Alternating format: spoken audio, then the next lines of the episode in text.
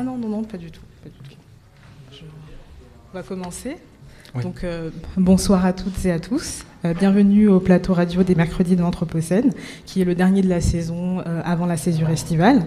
Nous sommes le 10 juillet 2019 et je suis Maïlis Mazoyer de l'école urbaine de Lyon.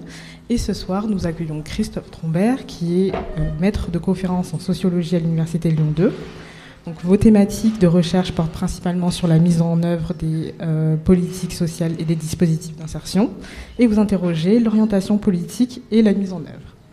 Et nous sommes également accompagnés de Guillaume Poignon, qui est euh, le directeur de euh, l'atelier Emmaüs. Donc c'est une menuiserie, qui milite pour l'insertion sociale et professionnelle par le design et l'artisanat. Voilà, alors je vais faire une petite introduction au sujet, si vous me permettez. Différentes problématiques issues de l'Anthropocène euh, sont étroitement liées au monde urbain. Face à des enjeux majeurs de notre société, comme la migration, euh, l'augmentation de la population, les inégalités économiques. La ville peut être vue comme un concentré des thématiques de l'Anthropocène. En effet, elle engage une réflexion sur les activités humaines et sur leur impact global. Le thème aujourd'hui sur la ville sociale et solidaire nous permet de penser l'insertion sociale professionnelle comme entrée pour définir cette ville sociale et solidaire. Donc, les, des grandes questions euh, qu'on va se poser euh, pendant cette discussion sont quels sont les porteurs d'inclusion et les facteurs d'exclusion et quelles sont les égalités ou les inégalités dans la ville. Donc pour commencer, on va parler euh, plutôt voilà, des liens entre la ville et l'insertion. le coût de la vie plutôt élevé, les, les possibles difficultés de mobilité, les clivages entre périphérie et centre-ville, ou les questions de migration, ou les, euh, le taux de chômage euh, élevé, euh, témoignent d'une possible, possible forme d'exclusion en ville. et donc, ma première question est la ville peut-elle entraîner, voire favoriser l'exclusion? Qui veut commencer? Bah, je, me lance, Christophe Euh, la, ville, la ville comme facteur d'exclusion, oui, euh, oui, bien sûr, en tant que, en tant que lieu euh, d'attraction pour des populations, euh, c'est un phénomène qui remonte assez loin dans le temps. Robert Castel, dans, Les Métamorphoses de la question sociale, soulignait, soulignait un, mouvement de de migration des, populations rurales vers les villes euh, pour, y chercher un, avenir meilleur. Euh, et l'accueil, l'accueil de ces populations euh, non urbaines était, était un accueil visant à les exclure, à les renvoyer sur leur territoire d'origine ou à les enfermer. Donc depuis longtemps, la ville est un facteur est un lieu d'attractivité, d'attraction pour, pour, des populations et, euh, et, un espace de relative exclusion pour, euh, pour des personnes qui, euh, qui n'y accèdent pas à l'emploi, qui n'ont pas les moyens de se loger, de suivre la montée des prix de l'immobilier ou la montée des prix des loyers. donc à ce titre-là, oui. D'accord. D'accord, il y a un, un, effet de corrélation entre la ville et l'insertion, enfin l'exclusion plutôt. C'est un lieu de concentration de, problématiques. D'une part, euh, c'est un, espace attractif, euh, c'est un nœud de circulation. Donc, euh, des personnes en mobilité choisies ou forcées pour, chercher un sort meilleur arrivent nécessairement en ville. Euh, via des réseaux de transport. C'est aussi euh, l'espace urbain, c'est aussi l'espace où se concentrent des services publics, des services hospitaliers, des services sanitaires, des, euh, préfectures, etc. toute une série de facteurs qui, qui amènent les personnes en situation de, fragilité économique ou sociale à y passer, parfois à y rester, à vouloir y venir ou à se retrouver contraintes d'y rester. Mmh. D'accord. Est-ce que vous avez euh, quelque chose à dire, Monsieur Pognon Oui, je réagis volontiers sur, euh, sur les mots mobilité, euh, nœud, qui ont été prononcés. je dirais que si on compare deux situations, quelqu'un qui par exemple va perdre son emploi en ville, par, la, par, un fait économique qui n'est pas intéressant dans cette discussion, mais quelqu'un qui perd son emploi en ville, comparé à quelqu'un qui perd son emploi dans un, dans, un, milieu rural, qui, est par définition, le milieu rural, moins, euh, moins nœud, moins, moins connecté, moins, euh, moins, euh, moins nœud de mobilité. et ben, si on compare ces deux situations, probablement que, je dirais que en ville, par cette mobilité, par, cette, par, cette, par ce mouvement qui existe en ville, il existe aussi peut-être plus de, plus de solutions à, la, à, la, problématique de la perte d'emploi si on compare strictement ces deux situations. Pour autant, je, suis, assez d'accord avec ce qu'a ce dit M. Trombert sur la visibilité de l'exclusion concentrée en ville. la ville comme miroir aux alouettes, comme, comme piège, comme leurre, qui concentre qui concentre euh, des gens qui, qui, sont exclus ailleurs et puis qui viennent, qui viennent, euh, qui viennent vivre une situation d'exclusion en ville. Et, euh, j'ajouterais qu'il y a, peut-être une lueur d'espoir, c'est qu'en ville, au moins, l'exclusion, elle est, je trouve qu'elle est davantage visible. Quelqu'un qui va mendier dans la rue en ville, eh ben, il, va, il va être visible par. enfin, vous allez rue de la République un samedi, il y a peut-être un million de personnes, enfin, je sais pas s'il un million de personnes qui vont passer, mais il y a 300 000 personnes qui vont passer sur le week-end. et là, l'exclusion est très visible. Euh, vous allez euh, mendier euh, dans une petite ruelle d'un petit village d'Ardèche, bah, c'est beaucoup moins visible.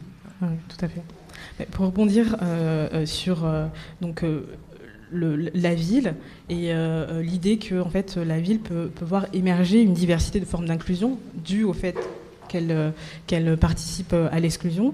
je voulais vous demander quels sont pour vous les espaces ou les moments dans la ville qui peuvent, qui doivent ou qui sont déjà porteurs d'insertion? Vous avez des idées euh, d'espace de, ou de moments euh, euh, qui, qui, favorisent une insertion dans la ville alors je dirais bah, tout, tout, dépend ce qu'on entend par, par, insertion en fait. je, suis un peu pris au dépourvu pour répondre à, une telle question. Est-ce que c'est l'insertion en ces termes Pardon, est-ce que c'est l'insertion au sens large comme au sens remède à l'exclusion C'est anti-exclusion. Oui, oui, oui, c'est ça il y a des espaces comme, euh, comme celui dans lequel on est, qui est, euh, qui est une espèce de, de, d'espace à vocation artistique, mais aussi, euh, mais aussi d'incubation de projets, de projets peut-être économiques ou d'économie sociale. ces espaces-là peinent à naître ailleurs que dans des, centres-villes de grandes métropoles. Mm. Et, et, dans la mesure où, enfin moi je crois quand même pas mal dans, le rôle de, dans le rôle de la culture, parce qu'elle nous elle, vient atténuer en fait des, différences qu'il y aurait entre deux spectateurs. quand on est devant un, très beau tableau, quand on est dans une très belle exposition, euh, finalement on, devient, euh, on devient plus que, deux êtres humains. Euh, si, on, est voilà, si on est deux êtres humains avec des situations sociales par ailleurs très différentes, dont peut-être une personne des deux qui serait dans la catégorie des, exclus, des grands exclus, et eh ben, les espaces de culture, pour moi, ont une, vocation de, de venir de venir euh, pas gommer complètement, mais en tout cas euh, euh, venir atténuer ce différentiel. Et, pour, pour, le coup, on les trouve, on les trouve en centre-ville de grande métropole. D'accord. Et donc, j'aurais aimé savoir si vous savez si les, ces initiatives et l'insertion sociale et professionnelle, elle est, par, qui elle est portée? si vous avez un ratio au niveau, est-ce que c'est porté plutôt par les institutions, par l'État ou euh, par des particuliers, par, euh, un citoyen euh? alors, les, initiatives individuelles sont, extrêmement difficiles à quantifier, même si le, tout, ce qui se développe grâce à Internet, pour le coup, laisse des traces et permettra un jour, sans doute, d'avoir d'avoir une meilleure vision de, la part des initiatives individuelles et spontanées de voisinage, de quartier, etc. Euh, il n'y a pas à proprement parler du, point de vue de l'action publique, euh, des, politiques, euh, des politiques publiques, il n'y a pas à proprement parler d'acteurs municipaux en tant que tels sortis de la politique de la ville en fait.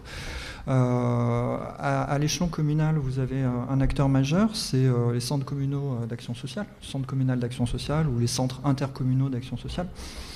Euh, jusqu'à une époque récente, toutes les communes étaient censées remplir ces fonctions euh, d'instruction, de, demande d'aide sociale, euh, de, veille auprès des personnes âgées. il me semble que très dernièrement, le, seuil est passé à 5000 habitants, ne sont concernés par une obligation de création de centres communaux d'action sociale que les communes de plus de 5000 habitants. Donc on a, sur, le plan des services publics, on a cet acteur-là à, l'échelle communale, mais qui peut aussi concerner les zones rurales voilà. Euh, sinon, l'acteur majeur, c'est le département. Et euh, pour les très grosses communes, une, partie des prérogatives euh, d'action sociale et d'aide sociale du département ont, été transférées à des métropoles, en l'occurrence. D'accord. mais grosso modo, l'échelle ville ou l'échelle urbaine ne définit pas à proprement parler des, des politiques d'accompagnement et des politiques de versement de prestations. mais du fait de, l'aménagement du territoire, euh, une préfecture, sous-préfecture, une, très grosse commune, euh, est un espace qui va concentrer euh, des services publics, des services hospitaliers, euh,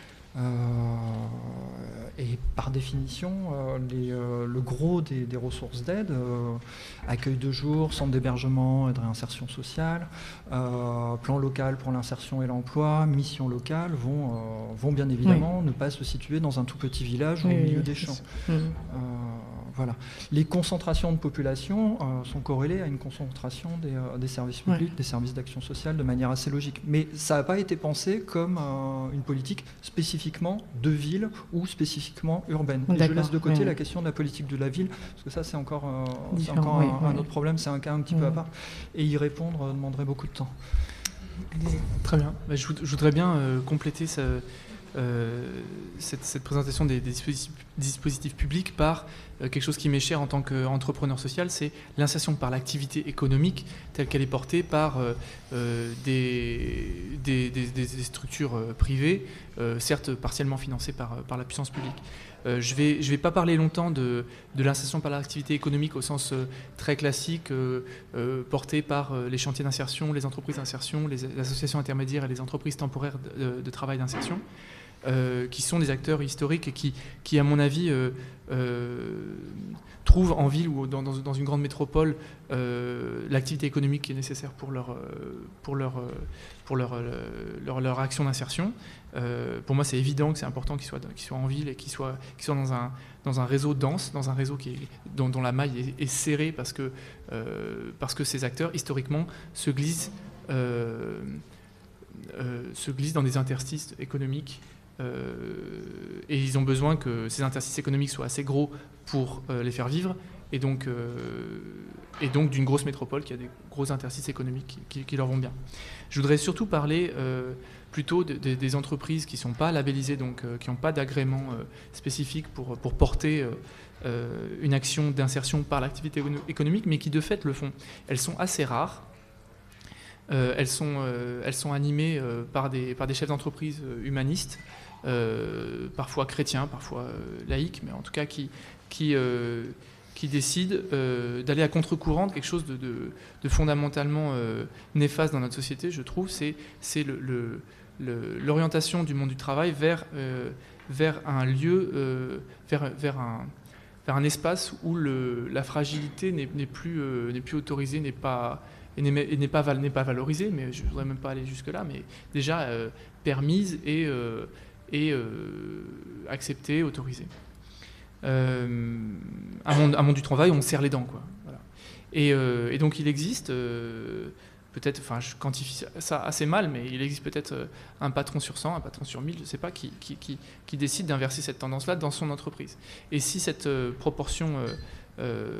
enfin, en tout cas, une fois qu'on pose cette proportion, elle est plus élevée au kilomètre carré en ville parce que tout y est concentré.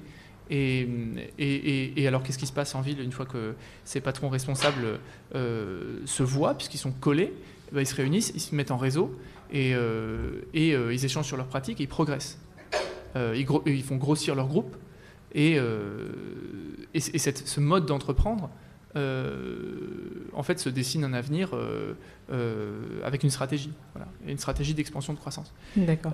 on a par exemple, j'ai juste cité le, réseau du mouvement des entrepreneurs sociaux, euh, qui, est, euh, qui est constitué de ces, patrons qui, souhaitent avoir un, impact positif sur, euh, sur la société ou l'environnement sans pour autant être labellisé chantier d'insertion, entreprise d'insertion ou même avec le label ESUS. Et donc, plus les réseaux sont serrés, plus il y a d'animation de réseau, plus il y a du partage de pratiques, plus il y a des visites apprenantes, comme j'ai eu l'occasion d'en faire, et donc plus on progresse en tant qu'entrepreneur social dans, euh, dans la mise en pratique de, des valeurs que j'exprime. D'accord. Et euh, du coup, je, on, parle des acteurs et j'aurais aimé savoir euh, qui est responsable, qui doit rendre la ville solidaire. Est-ce que vous avez des éléments de réponse là-dessus? Ça pose des questions d'échelle en fait. Si, si, les mécanismes créateurs d'inégalités, de mise en concurrence des individus pour accéder à l'emploi, pour accéder au logement, si ces acteurs-là produisent des effets à une échelle bien plus large que, l'échelle euh, urbaine ou que l'échelle d'une commune ou d'une métropole. Euh, en raisonnant à une si petite échelle, finalement, on est dans une logique de compensation, de réparation. Euh, je ne sais pas si c'est à cette échelle-là qu'il faudrait désigner un acteur qui devrait agir pour rétablir une, solidarité qui se jouerait dans les frontières d'un territoire urbain. Euh, déjà, les villes, les communes ne sont pas, pas tellement solidaires entre elles. Euh, j'ai par exemple travaillé sur, euh, sur la domiciliation administrative euh, il n'y a pas très longtemps. Donc la domiciliation administrative, c'est pour une personne qui n'a pas de logement, au moins la possibilité d'avoir une adresse administrative pour pouvoir ouvrir ses droits sociaux. Bon, il y a des, des publics, des populations, c'est un petit peu la patate chaude. les communes jouent au ping-pong avec, essayent de ne pas les domicilier chez elles et espèrent les voir déguerpir dans la commune d'à côté pourquoi un acteur communal devrait euh, s'estimer responsable d'une action de solidarité sur, euh, sur les populations qui vivent ou qui passent par son, territoire? Euh, le, maire, ses, prérogatives en matière d'action sociale sont définies par la loi, il n'a pas de raison d'aller au-delà, il n'en a pas les moyens, surtout financiers et qui, euh, qui, à une échelle si petite, aurait, euh, aurait ce pouvoir-là? Euh, Vous savez, les, bureaux de bienfaisance datent de 1797, si ma mémoire est bonne.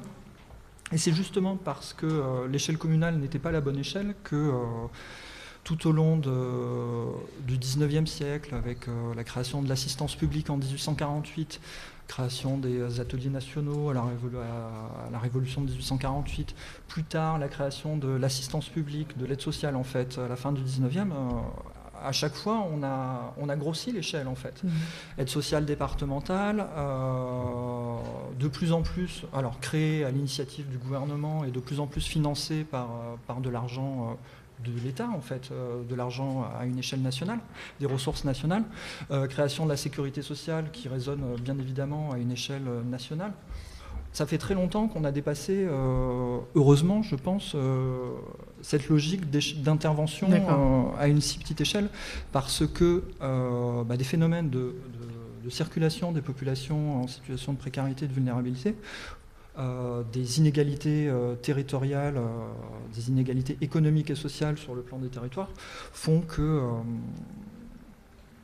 on a une concurrence des territoires en fait pour attirer attirer des contributeurs économiques nets, des, rentrées fiscales en fait, et euh, surtout ne pas attirer des, euh, populations qui euh, sont perçues comme étant une, charge financière mmh. pour, pour, les finances publiques. Mmh. Les, pour exemple, les communes qui n'appliquent pas les quotas de, logements sociaux, de logement social obligatoires dans la loi, le, problème des domiciliations administratives dont j'ai déjà parlé, etc. Donc, c'est pas la bonne échelle en fait, à mes yeux. je comprends. Et en même temps, les, collectifs citoyens nous ont, nous ont montré ces dernières années euh, que euh, à l'échelle d'un quartier ou à l'échelle d'une ville, on arrivait à, décoincer des, solidarités euh, au cas par cas, avec une énergie citoyenne qui est, qui est, à opposer complètement à, à une lourdeur administrative type puissance publique. Euh, je, reviens sur la ville, la ville concentrée et la ville nœud de mobilité. Euh, voilà, et ça me fait penser à, un réseau de citoyens qui dit, bah voilà, puisqu'on est, un, puisqu'on est une ville euh, mobile, agile, et qu'on est une petite proportion de citoyens dans cette ville à être indignés par les, phénomène des personnes sans abri, voilà, les SDF qui, sont dans nos quartiers, en bas de nos immeubles, finalement presque sous notre propre toit, parce qu'en fait c'est l'échelle de l'immeuble, du pâté de maison. et ben mettons en place un système agile, mobile, à l'image de la ville nœud, de, nœud de mobilité, qui permettent à ces personnes de sortir de la rue et d'aller, alors avec tous les inconvénients que ça comporte, tous les 15 jours ou toutes les 3 semaines, être des, par des citoyens qui, qui, donnent ces 15 jours, 3 semaines de toit dans leur chambre d'amis, sur leur canapé. Et ça me paraît être, euh, très puissant. Euh, alors évidemment, ça comportait plein, d'inconvénients dont on pourrait parler, euh, surtout si on l'oppose à la puissance publique qui fait les choses sur peut-être du plus long terme avec plus de professionnalisation. Mais je sens que dans, votre question sur qui est responsable de, de l'insertion, qui, doit rendre la ville solidaire, je, me, je m'interroge et je me, je me, demande si la, réponse, elle n'est est pas euh, euh, au niveau du citoyen ou du collectif de citoyens qui aujourd'hui, aujourd'hui s'organise euh, avec le numérique, avec les groupes Facebook. Avec un groupe Facebook, on peut faire énormément de choses. Oui, tout à fait. C'était un peu ce vers quoi je, je voulais aller, mais j'ai j'ai bien entendu les questions d'échelle qui, qui, sont aussi importantes et à prendre en compte sur sur euh, le, citoyen, euh, sur euh, la, personne bénéficiaire. et je, voulais vous demander aussi quel public est, touché par l'insertion sociale et professionnelle. Est-ce qu'il y a un public particulier qui est bénéficiaire Je vais peut-être parler, je, raconte souvent cette histoire dans, dans, le mouvement Emmaüs. le mouvement Emmaüs existe depuis 1949. Euh, et historiquement, euh, le compagnon d'Emmaüs, donc euh, ce qui ne représente pas toute l'exclusion. Hein, c'est difficile, l'exclusion est diverse justement, mais si on prend juste l'exemple le, d'Emmaüs, ça illustre quand même des choses. Le compagnon d'Emmaüs, d'ailleurs le, le, premier compagnon s'appelait Georges, c'était un homme français de plus de 50 ans, euh, qui avait eu euh, diverses ruptures, euh, notamment une rupture forte avec la société via, via la prison. Il était sorti de prison. Et ça a été pendant des dizaines d'années le compagnon d'Emmaüs type.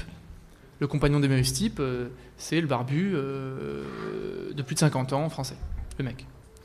Et puis à Emmaüs, dans, ce grand mouvement de, de, 18 000 personnes en France, et de, qui est représenté aussi dans plein d'autres pays, mais je vais parler de la France, euh, on a vu sur les 20 dernières années, peut-être même un peu plus, 30 dernières années, euh, une, vraie explosion de, la diversité de l'exclusion, euh, telle qu'elle vient frapper à la porte.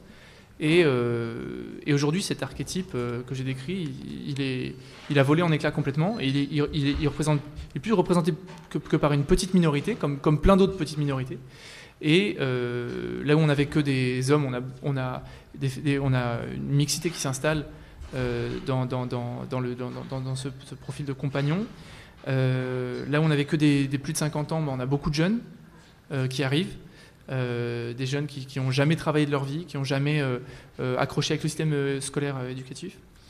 Et on a euh, aussi beaucoup de nationalités représentées. Euh, euh, c'est un événement moi qui m'a marqué parce que je me suis engagé dans Emmaüs en 2013 et c'était un, moment où médiatiquement le sujet des migrations a, démarré pour pas, pas vraiment s'arrêter jusqu'à maintenant. Et donc, qui sont-ils? Moi je peux au moins répondre en disant que, que dans Emmaüs, on a, on, a, on a une explosion de la diversité et euh, ça pose un vrai, un vrai, un vrai défi, c'est comment on répond à cette diversité. Euh, si on traite l'exclusion comme, euh, comme, comme, quelque chose de, de, monobloc, peut-être qu'on on apporte une réponse monobloc. Mais traiter une diversité, c'est euh, c'est beaucoup plus complexe, je pense. Ça demande plus d'agilité. C'est une bonne question. Comment appréhender la, pluralité en fait des, individus euh, euh, et des parcours dans l'insertion sociale et professionnelle, qui est un, domaine assez large avec des, des, institutions qui sont plutôt globales. Est-ce que vous avez une réponse à ce sujet? Peut-être en en, prenant une forme, en se détachant un petit peu de, des, grandes catégories euh, de l'action publique. Euh, les années 60-70, c'était l'inadaptation sociale. Euh, dans les années 80, c'est le, terme exclusion qui a eu un, très fort succès. et à chaque fois, on a, on a le terme opposé, en fait. donc, exclusion, insertion. ensuite, exclusion, inclusion.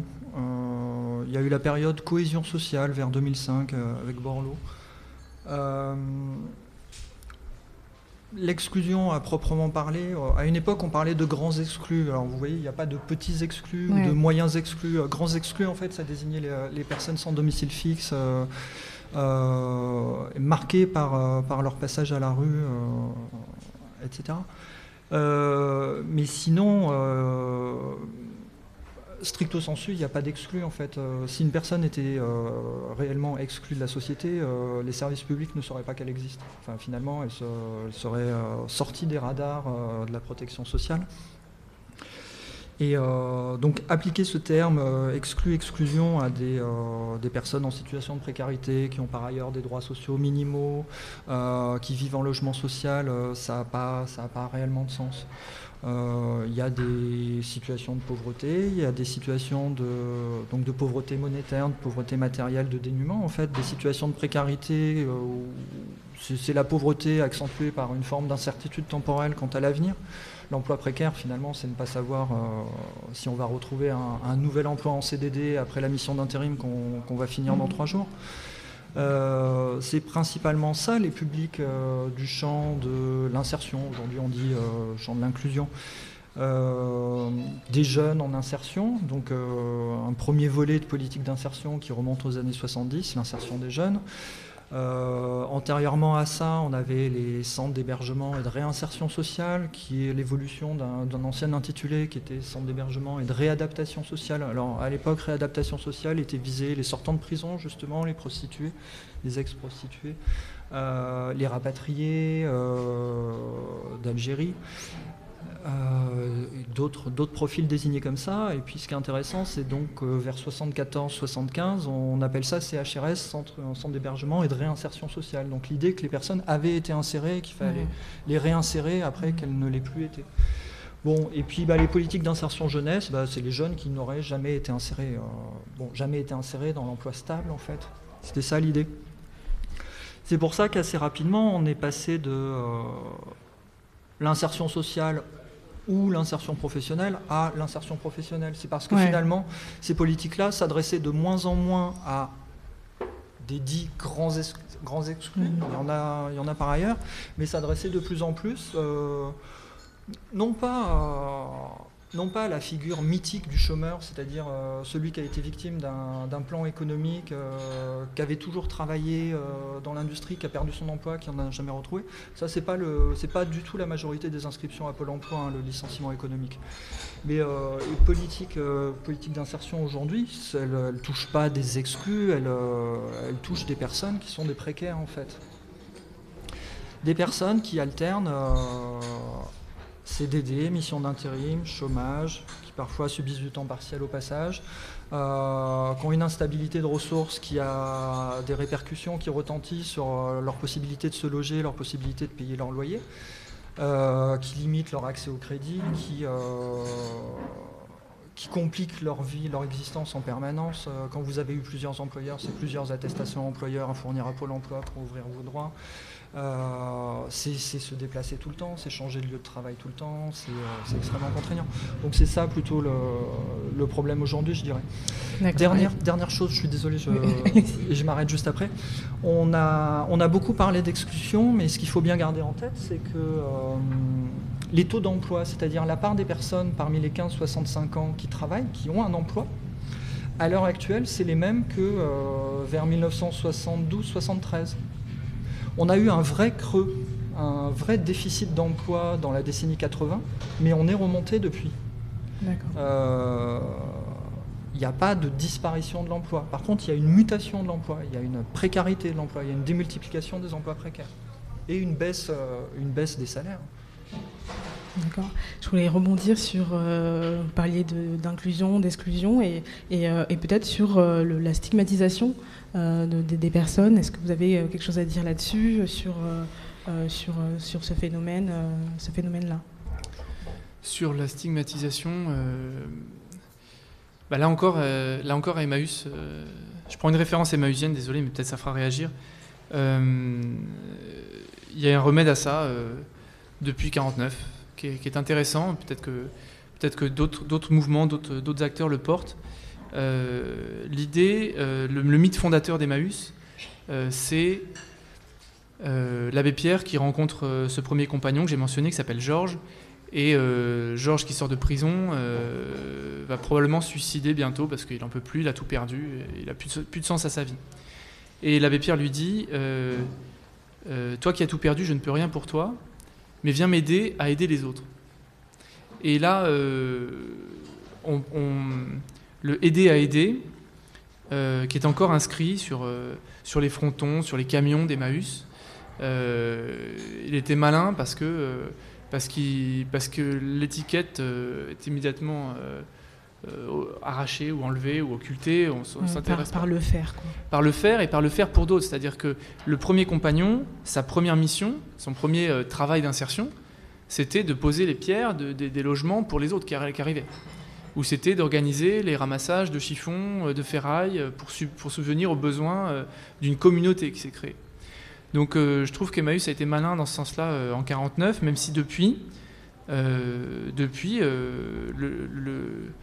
effectivement, il y a cette vraie question de, se dire est-ce qu'on est, est, qu'on est stigmatisé quand on est travailleur en insertion? Moi, je pense que, je pense que c'est une étiquette dure à porter aujourd'hui. Euh, du coup, je voudrais vous poser des questions sur euh, ce que vous faites. Euh, donc, votre, votre atelier, vous accordez une, importance particulière à l'apprentissage et à la créativité. Est-ce que vous pouvez nous parler de, l'action que vous menez, le, programme, les approches Alors, nous, à l'atelier Maüs, on est une jeune structure. On, on, fondé en, on a fondé la structure en 2017. Et l'objectif est de permettre à des, personnes qui sont, euh, qui sont identifiées par, euh, par des acteurs euh, établis de, de l'inclusion, de la lutte contre l'exclusion. donc c'est des personnes qui nous sont identifiées par, par Forum Réfugiés, par, des chantiers d'insertion, par le Prado, qui est une structure d'aide sociale à l'enfance, par les communautés Emmaüs aussi. ces personnes-là viennent dans notre atelier école de, de Francheville et s'initient au savoir-faire artisanaux en répondant à des vraies commandes de clients. L'objectif de, cette, pratique-là, c'est euh, de, il est double en fait, c'est de prendre goût ou de reprendre goût pour ceux qui, l'ont déjà eu euh, au, travail en, petite équipe euh, utile à d'autres. on a la conviction à l'atelier Maüs et, et, on la partage avec beaucoup d'autres que, qu'être utile, et on retrouve là le mythe fondateur d'Emmaüs dont je vous ai parlé, être utile, ça, ça, déclenche des choses. Ça déclenche l'envie de se projeter dans, euh, euh, un parcours de formation qualifiant, dans euh, un parcours de recherche d'emploi qui va être difficile parce qu'aujourd'hui, avec les taux de chômage qu'on a en France, trouver du travail, c'est globalement difficile, sauf pour certains, métiers de niche. Donc, ça m'amène à parler du deuxième objectif de notre, atelier école, qui est de projeter les artisans apprenants, comme on les appelle, dans des parcours qualifiants, leur permettre de s'y projeter en leur donnant une, une, base de savoir-faire technique euh, dans, les, dans les métiers du bois et plus généralement dans les métiers du bâtiment.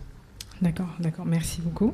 Euh, donc, ce que moi je, note concernant l'insertion sociale et professionnelle, c'est que c'est une porte ouverte à d'autres sujets, à des sujets plutôt larges et à des réflexions notamment sur le travail.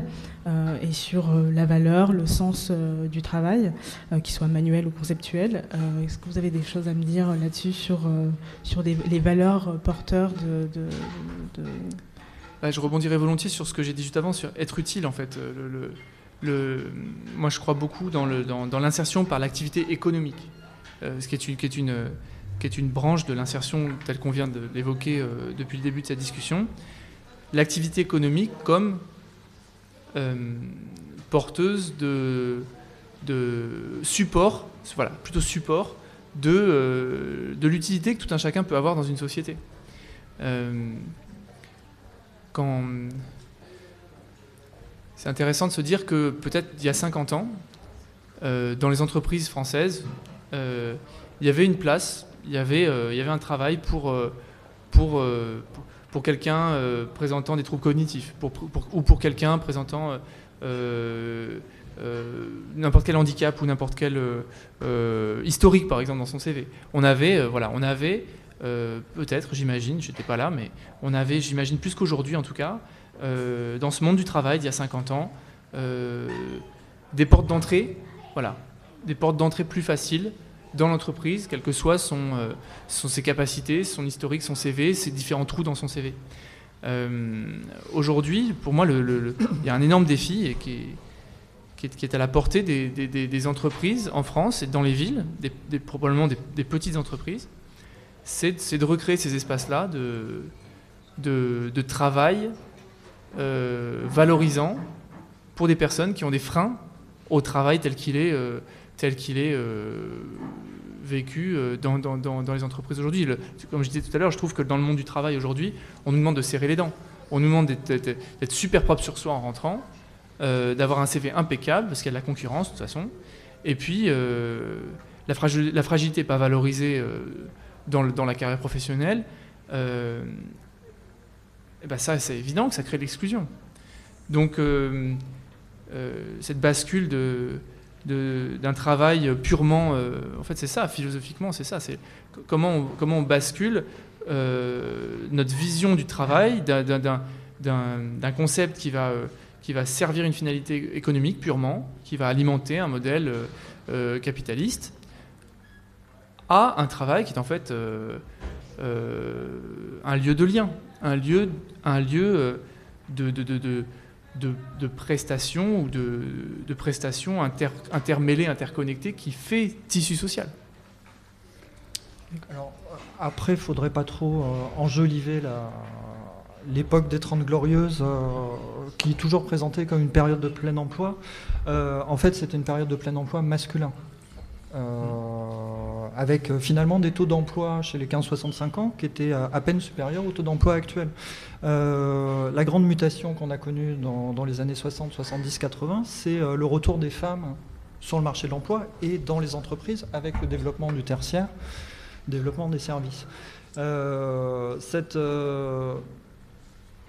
société inclusive euh, pour les travailleurs, y compris euh, les travailleurs euh, les moins productifs ou ayant de, de légers de légers handicaps, euh, déficiences, euh, difficultés, etc. Euh, certes, dans, le secteur industriel et minier pour, pour les hommes, mais, mais pas pour les femmes. Et ce n'était pas, pas une politique d'employeur, hein, ce n'était pas une, orientation capitaliste en tant que telle. C'était toute la société qui, mhm. qui fonctionnait comme ça. C'est-à-dire, une femme pouvait travailler, certes, jusqu'à ce qu'elle fonde une famille, et puis après, au deuxième enfant, elle arrêtait. Et encore aujourd'hui, les, les taux d'emploi des femmes s'écroulent euh, lorsqu'elles atteignent trois enfants. Donc euh, voilà, il y a ce mythe euh, d'une société inclusive. C'était une société inclusive extrêmement genrée. Et puis aujourd'hui, on entend aussi des, problématiques autour de une sorte de, fausseté dans la quantité d'emplois et le nombre de personnes demandeuses. est-ce que le, est-ce que c'est pas simplement les personnes qui varient sur un poste et euh, euh, une quantité de postes qui, euh, s'élargit. je ne sais pas si j'arrive à faire comprendre, sur cet aspect un peu de, il y a un poste, mais beaucoup de demandeurs. On, on met quelqu'un à ce poste-là, mais un temps donné. Donc l'insertion est et, oui. Euh, Alors les indicateurs d'insertion professionnelle, euh, dernièrement, je ne sais pas euh, s'ils ont évolué, mais il y, a quelques années, retour durable à l'emploi, c'était reprendre un emploi à temps plein ou à temps partiel de plus de six mois. Vous voyez, c'est pas très exigeant. Ça, c'était compté comme sortie positive du RSA, du RMI, etc quand on crée un indicateur de ce type-là, vous voyez, on travaille euh, petit à petit, on grignote la norme d'emploi qui, pour le code du travail, est le CDI à temps plein. Hein. Donc on, révise, euh, on révise les critères de l'emploi acceptable petit à petit euh, par ce biais-là. qu'est-ce qui peut donner l'impression qu'il y a plein d'emplois il y a plein d'emplois, il y a plein d'emplois vacants, et pourtant il y a des chômeurs. Euh, bah, par exemple, quand, des ministres, Jean-Pierre Raffarin, euh, des présidents, Sarkozy, euh, Saben, à une époque, disent d'un côté, vous avez 300 000 emplois vacants, et de l'autre, vous avez 3 millions de chômeurs. C'est des déclarations qui ont été récurrentes mhm. dans la décennie 2000 et puis dans la décennie 2010. En fait, bah, en fait, ils prennent un flux d'offres d'emploi non pourvues à Pôle emploi, considèrent que Pôle emploi couvre que 40% du marché de l'emploi, donc ils, ils, appliquent un coefficient. Et puis à la louche, ils disent, bah voilà, 300 000 emplois. Mais c'est un flux annuel en fait. Et ils rapportent ça à un stock euh, de chômeurs en fin de, droit. Comparer un flux à un stock, c'est un, peu, un peu particulier. Vous avez en permanence des créations, des destructions d'emplois, ou plus exactement, des créations d'emplois et des fins de contrat, en fait. Euh, vous pouvez tout à fait avoir en même temps le CDI qui est majoritaire, c'est-à-dire une majorité de la population qui est en CDI. Mhm. C'est le stock des CDI parmi tous les emplois à un moment donné. Mais quand vous regardez les flux de création et de destruction d'emplois, ce qui est majoritaire, c'est le CDD. Parce qu'en fait, c'est des emplois beaucoup plus courts. D'accord. Euh, donc plus les durées d'emploi se raccourcissent, plus évidemment vous allez tomber sur des emplois non pourvus, c'est-à-dire des missions très courtes, pas du tout avantageuses, euh, lancées à la dernière minute, qui n'ont pas trouvé preneur, et puis bah, la personne renouvelle son offre la semaine suivante. Mmh. Je cherche quelqu'un pour une semaine, j'ai pas trouvé, bah, la semaine suivante. Bon, voilà. On démultiplie comme ça euh, l'impression qu'il y a du travail. Mais en fait, euh, si vous saucissonnez un CDI de 40 ans en, CDD d'un mois, vous avez l'impression qu'il y a beaucoup plus eu d'emplois qu'en CDI. D'accord. Euh, on peut aussi euh, questionner euh, l'efficacité. est-ce que on, peut, on peut se demander est-ce qu'il y a une bonne connaissance des besoins et est-ce que ces besoins sont, remplis J'ai envie de vous demander les besoins des entreprises ou les besoins des demandeurs d'emploi des, et des personnes précaires hmm. on, s'intéresse plutôt aux, besoins des, entreprises à l'heure actuelle. D'accord. Je voudrais rebondir sur un truc que vous avez dit qui était euh, dans les 30 Glorieuses, il y avait une société inclusive, mais, mais attention, parce qu'il y a un, biais de genre, et puis euh, euh, c'est pas une société qui se voulait inclusive, il n'y avait pas de politique d'inclusion. Il y avait une inclusion de fait des hommes, mais c'était pas une politique. Et, je, pense que je, je, je, comprends très bien ça, et en même temps, ça enlève pas pour moi le, le le questionnement sur la situation actuelle, euh, comment, euh, comment en faire une politique aujourd'hui? C'est pas parce que ça a marché dans les Trente sans politique euh, qu'il n'est pas le moment maintenant de, créer une politique. Mhm. Transformer le travail d'un outil, d'un outil au service d'un système économique à un outil de création de liens moi, je suis, face à. Je voudrais vous interroger. Je suis face à un espèce de questionnement. Euh, je n'ai pas exactement de réponse, mais euh, qu'est-ce qui fait qu'aujourd'hui, les acteurs du travail, les, gens qui font le travail, que sont euh, les acteurs économiques, les entreprises, comment ça se fait qu'elles s'organisent de façon à, essorer l'humain comme, on, presse une orange, jusqu'à en avoir avoir la dernière goutte. Je caricature un petit peu parce que je, voudrais que mon propos soit clair. Euh, j'ai moi-même travaillé dans une grande entreprise du CAC 40 euh, euh, qui doit être parmi celles qui a l'image la plus, la plus humaine et, paternaliste. Et, et, sur le terrain, la réalité, c'est que on choisit un employé comme on choisit un, un, fournisseur au moins cher. Quoi. Mmh. Et que quand il y a une position de faiblesse d'une catégorie de travailleurs, notamment les ouvriers non qualifiés, quand il y a une position de faiblesse sur un marché du travail parce qu'ils sont beaucoup et qu'il y, a, moins de postes que, d'offres, eh ben, euh, le salaire descend, euh, la durée de contrat raccourcit. Euh, et je trouve ça quand même incroyable qu'on en soit, en soit là, au pied du mur social et environnemental, encore à continuer dans ce modèle où en fait les, personnes sont des, sont des ressources très comparables à, à, la matière première. Et donc, juste ma question, c'est euh, ce, ce, shift euh, de, travail comme outil euh, au service du capitalisme en travail comme support du lien social à l'échelle d'une ville, enfin, précisément, parce que c'est très dense à cette échelle-là. comment, comment il peut être facilité Par qui Comment il peut être Qu'est-ce qui manque comme étincelle Parce que les, le petit groupe de patrons humanistes et responsables que j'ai décrit juste avant, ils arriveront probablement pas tout seuls. Alors, j'imagine que vous, espérez que je puisse euh, apporter un, un début de réponse à ça. Euh, Alors, d'abord, ce que vous décrivez, euh, Marx, euh, Marx dans le Capital euh, l'a décortiqué dès le début, c'est-à-dire presser, presser jusqu'au citron un travailleur pour en extraire le maximum de son travail. C'est ce à quoi est voué tout entrepreneur capitaliste, non pas parce qu'il serait intrinsèquement mauvais, mais parce qu'il est en concurrence avec d'autres entrepreneurs capitalistes et que pour maintenir son taux de profit à certains niveaux pour que les investisseurs ne se retirent pas de son entreprise pour aller placer leur argent ailleurs où le taux de profit est supérieur, il est obligé de faire ça et ils sont tous obligés de faire ça. En gros, c'est euh, un jeu non coopératif, on n'en ressort pas. Euh, qu'est-ce qui peut euh, contrecarrer ça? Alors, bon, je n'ai pas besoin de vous rappeler ce, que, les marxistes peuvent apporter comme réponse à cette question, un, un changement de société majeur et d'organisation sociale et économique majeure.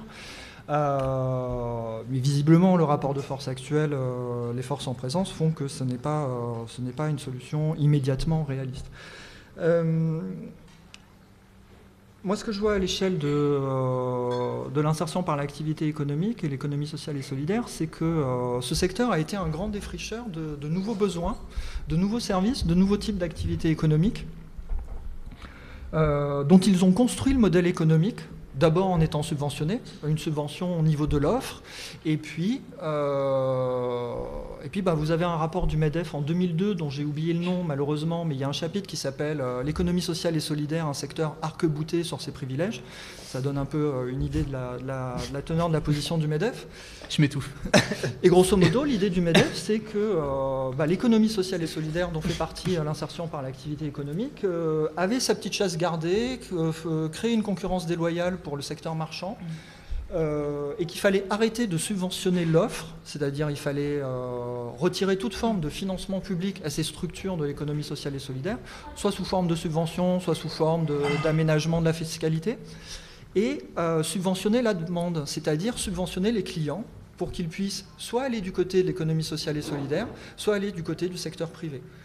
Donc exonération d'impôts pour les emplois de services à domicile, c'est euh, une sorte de ticket donné euh, aux clients, euh, chèque, emploi-service, etc. allocation personnalisée d'autonomie pour les personnes dépendantes. En gros, elles, choisissent leur prestataire grâce à la prestation qu'elles reçoivent. Je subventionne plus l'offre d'économie innovante, du secteur non marchand, je subventionne la demande. Et en fait, c'est bah, un peu, euh, comment dire, c'est un mouvement permanent dans lequel des secteurs innovants qui se veulent non marchands, open source, open data, euh, économie sociale et solidaire, mutuelle, etc., euh, imaginent de nouveaux modèles économiques, de nouveaux besoins, pas solvables au début et dont ils arrivent à construire une forme de solvabilité, où les pouvoirs publics soutiennent une forme de solvabilité. Et une fois que le modèle économique est stabilisé, le secteur privé s'y engouffre. Mais pour que le secteur privé s'y engouffre, il faut bien qu'il y ait des pouvoirs publics qui soient prêts à répondre à ce lobbying intense des acteurs économiques.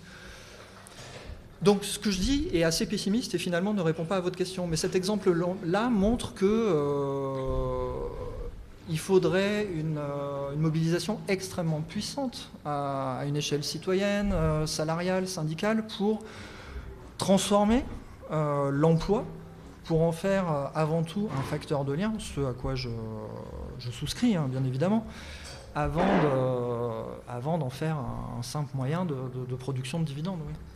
Je crois que euh, moi, ça me parle beaucoup et, et, je crois quand même fondamentalement 2002 est assez différent de 2019. En un sens, euh, c'est qu'aujourd'hui, en 2019, quand on mène une activité qui est pensée euh, pour l'homme et qu'on le dit haut et fort, ça devient un avantage concurrentiel, je vais le dire très clairement. Mmh. En 2002, il devait y encore avoir des, yaourts dans les supermarchés qui s'appelaient bio, bio de Danone, qui n'étaient pas du tout bio. C'est vous dire à quel point les codes étaient complètement, euh, étaient complètement naissants en fait. Il y avait un truc qui s'appelait bio parce que marketingement c'était intéressant de s'appeler bio. C'était pas le label bio, c'était quand même vert. Mhm. Voilà. Aujourd'hui c'est clair, il n'y a aucun produit, aucun produit qui peut afficher un, 3 lettres BIO en vert sans être bio. Mhm. Donc en fait les codes de la société ont complètement changé et euh, et moi, euh, j'entends votre pessimisme, mais je suis plus optimiste en 2019 parce que, euh, parce que justement, ce, l'impact social, comme on l'appelle maintenant, ou l'impact environnemental, c'est quelque chose euh, qui, suscite une, qui, euh, qui, suscite ou qui répond à une demande. Oui, oui. il y a une préoccupation des clients. Voilà, et donc nous, nous on fait ça, on fait, on fait, des, on fait des meubles, des agencements, en expliquant à nos partenaires, dont nos clients, que la production de ce meuble et cet agencement a participé à une dynamique d'insertion et a réduit, les, déchets. Bah, on est plus cher que nos concurrents euh, marchands. Et donc l'argument du MEDEF de 2002 qui dit attention, concurrence déloyale car subvention, nous on touche aussi des subventions. Euh, parce qu'il en faut surtout au démarrage et qu'il en faudra peut-être un petit peu dans, le modèle pérenne. Mais le, MEDEF ou n'importe qui d'autre, n'importe quel confrère d'ailleurs, ne peut pas vraiment venir nous dire attention, vous êtes en concurrence déloyale avec nous, puisqu'on s'est placé sur une autre planète complètement. Mmh. Euh, Ikea ne peuvent pas venir nous dire vous êtes en concurrence avec nos meubles, parce que l'État français vous subventionne. Non, mais Ikea fera du meuble équitable. C'est ça qui va Ça, je crois pas vraiment. Je crois que, euh, je crois que faire un meuble euh, ou un objet ou un service euh, qui soit pensé pour l'homme, ça nécessite d'avoir un système derrière pour le faire vraiment. un système euh, bah, ça va de, qui, on recrute, qui on recrute dans l'équipe, comment on fait vivre le management, comment qui on choisit comme fournisseur, où est-ce qu'on est implanté, comment on traite nos partenaires, nos, voilà. Et, ça, moi je serais très heureux qu'IKEA ou que les grandes enseignes globalement fassent, ce, chemin, mais c'est pas ce qu'on voit aujourd'hui. Ce qu'on voit aujourd'hui, c'est qu'elles mettent un orteil dans, dans, dans ce qu'elles ce peuvent faire sans changer de modèle en fait. Ikea peut faire des meubles euh, bio, comme Carrefour fait du bio. Voilà. Carrefour fait beaucoup de bio. C'est d'ailleurs la grande enseigne en France qui fait le plus de bio. Il y a un choix dingue. Mmh. Mais en même temps, en même temps ça reste l'agriculture intensive. Euh, les gens qui travaillent à Carrefour euh, sont probablement, voilà, ils sont dans le système, très, très, voilà, au sens de Marx, pressés comme des citrons. Et, Carrefour a fait du bio, mais finalement, c'est pas un changement de système. Et donc Carrefour ne peut pas se défendre, euh, Carrefour ne peut pas afficher ce qu'affiche la Biocop. La Biocop dit, euh, nous, on est une coopérative. Prenez des parts. Nous, euh, on se fournit en lait en Rhône-Alpes. Ou nous, on paye nos salariés en monnaie locale. Mmh. Voilà. Et on accompagne les producteurs. C'est un, package, c'est un, un, tout. Et tant que ça sera fait que par... plutôt, tant que euh, on revient à la racine, le, financement des entreprises en fait, tant que euh, tant que les tant que les, les, grandes enseignes ou les, ou les moins grandes d'ailleurs euh, sont, sont, autant préoccupées par sortir du dividende pour les investisseurs court-termistes, il y aura il n'y aura pas de changement de système et donc il n'y aura qu'un orteil sur les 10 mmh. orteils d'IKEA ou de Carrefour dans le bio ou dans le recyclable. Et, donc, bah, peut-être la transition avec l'insertion dans la ville, euh, c'est précisément des PME connectés qui peuvent amorcer pour moi le changement de modèle. Des, PME connectés, c'est des gens euh, euh, qui sont dans des équipes voilà, de, de, 3 à, à 40 personnes, qui se connaissent, dans l'échelle d'un bassin de vie qui est la ville ou la métropole, qui se parlent entre eux et qui euh, s'interrogent sur, euh, parce qu'ils ont des valeurs qu'ils ont envie de faire vivre dans leur travail, s'interrogent sur est-ce que moi j'applique bien cette. C'est un vrai défi. Est-ce que moi j'applique bien le management libéré euh, dans, mon entreprise? Probablement que non. Personne n'applique vraiment bien le management libéré. C'est un casse-tête. Donc il faut en parler entre eux. Il faut avoir un réseau dense avec de l'animation de réseau. Donc ça, ça à l'échelle du métropole, c'est très bien. pour, pour amorcer ces changements de modèle véritables pas, euh, pas de façade. Euh, merci bien. Euh, il nous reste 5 minutes, 4, 4, minutes. je voulais juste, comme dernière question, vous demander si vous avez un exemple d'un acteur ou d'une institution qui, qui propose quelque chose d'innovant ou de particulier dans, dans, ce domaine. Pour favoriser l'insertion oui, c'est ça. dans un tissu urbain? Le temps que vous réfléchissez, je peux, citer Territoire zéro chômeur, qui est un, qui euh, qui projet extrêmement innovant, euh, qui a vu le jour en 2017 euh, grâce à une loi qui était votée à l'unanimité par l'Assemblée nationale. Territoire zéro chômeur est un projet qui, qui, qui vient d'une vieille idée de, de l'association ATD Carmonde, qu'il a imaginé il y a, probablement une trentaine d'années. Et le principe est simple, c'est de, se dire qu'à l'échelle d'un territoire, personne n'est inemployable. Ça n'existe pas, l'inemployabilité, l'exclusion avec un grand E majuscule qu'on n'arrivera pas à dégommer, ça n'existe pas. Il y a du travail, il y a du travail, quel que soit le territoire. on peut trouver des travaux utiles qui sont probablement pas marchands aujourd'hui. S'ils étaient marchands, bah, ils seraient pourvus, il y a du travail. Et, euh, donc dans, le pool, dans la, dans la catégorie de, personnes qui, sont disponibles pour faire ce travail, les gens ont des compétences et on, peut mettre en regard les travaux utiles qui sont disponibles sur le territoire et les compétences des personnes. Le dernier principe de, ce, projet Territoire zéro chômeur, c'est de dire que l'inactivité, le non-emploi coûte de l'argent à, la, puissance publique, à la collectivité, et que cet argent, on peut le transférer, on le dépense déjà en fait, on peut le transférer en un salaire en CDI à temps choisi pour permettre aux personnes qui sont non employées sur un territoire, avec leurs compétences, de réaliser des travaux utiles. C'est un projet extrêmement innovant qui vient bouleverser euh, l'insertion par l'activité économique au sens classique, euh, et qui, est, illustré sur notre territoire euh, par une structure qui se trouve à, Villeurbanne, qui est une des deux seules entreprises territoire zéro chômeur en milieu, urbain de France. Toutes les autres sont en milieu rural. Mm. et ça en fait, une, une, entreprise à, but d'emploi très spécifique. et je voudrais juste citer cet exemple. C'est sur à l'échelle du territoire de Villeurbanne-Saint-Jean, qui est un petit croissant de Villeurbanne à, à l'extérieur du périph', c'est notamment là où il y a les puces du canal, c'est un secteur où il y a aussi beaucoup de PME, ben, euh, c'est cette entreprise à but d'emploi qui s'appelle Émergent, avec ce modèle de territoire zéro chômeur, est en train de tisser, euh, de, voilà, de, monter une vingtaine d'activités économiques basées sur le principe que je viens d'expliquer avant, un travail utile, des personnes pour le réaliser qui ont des compétences, un travail utile qui est non marchand, non marchandisé, non marchandisable, et un transfert d'argent du financement de, de l'inactivité au financement du, de, l'activité. Je vous encourage tous à aller, vous documenter, à aller rendre visite et contribuer à cette dynamique. Pour, l'innovation, je, relativiserai un peu. dès, 1935, euh, on avait un décret Laval qui autorisait euh, les caisses de sécurité sociale à reverser les indemnités à un employeur qui embauché quelqu'un. Euh, fonds de secours chômage, et à l'époque, euh, à l'époque, c'était pas la sécurité sociale. Enfin bon, bref, peu importe. En, 1979, vous aviez les emplois d'utilité collective, premier type d'emploi aidé, euh, qui est gardé au-delà de, la durée de, l'emploi aidé finalement, enfin du contrat à durée déterminée d'insertion. et donc, fin 90-2000, vous avez eu des processus de création par des entreprises d'insertion, donc secteur de l'insertion par l'activité économique, création de, SCIC, Société coopérative d'intérêt collectif et où là, les personnes étaient réembauchées en CDI, euh, un, peu, un peu comme dans le modèle euh, territoire zéro chômeur de longue durée, c'est pour les chômeurs de longue durée. Euh, donc voilà, c'est pas une, une, pure, une pure innovation. L'autre souci, c'est que c'est une expérimentation autorisée depuis 2016, entreprise à but, à but d'emploi. Et il y a eu, euh, je ne me souviens plus du nombre de territoires, mais en tout cas, ça a créé 800 euh, embauches au total euh, en trois ans.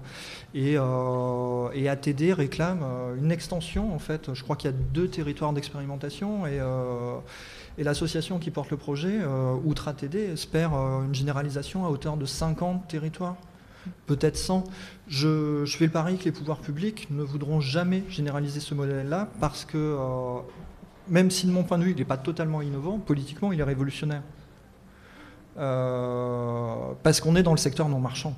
D'ailleurs, il y a une clause de non-concurrence euh, aussi pour, euh, pour ce dispositif-là, un petit peu comme, comme ce que je disais tout à l'heure. D'accord. Ben, merci à vous deux. ce que je retiens, c'est que ben, l'insertion sociale et professionnelle permet de, penser les systèmes au-delà de, des rapports inclusion-exclusion. Euh, merci pour cette discussion euh, très riche. Euh, vous pourrez écouter et réécouter ce podcast sur la plateforme Son Déclat.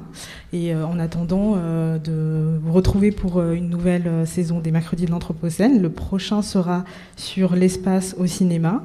Il sera animé par Alfonso Pinto. avec les invités André Gardiès et Bertrand Pelven et se tiendra le 18 septembre. Merci à vous.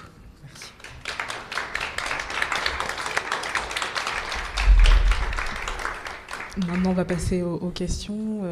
si vous en avez, on peut faire passer un micro.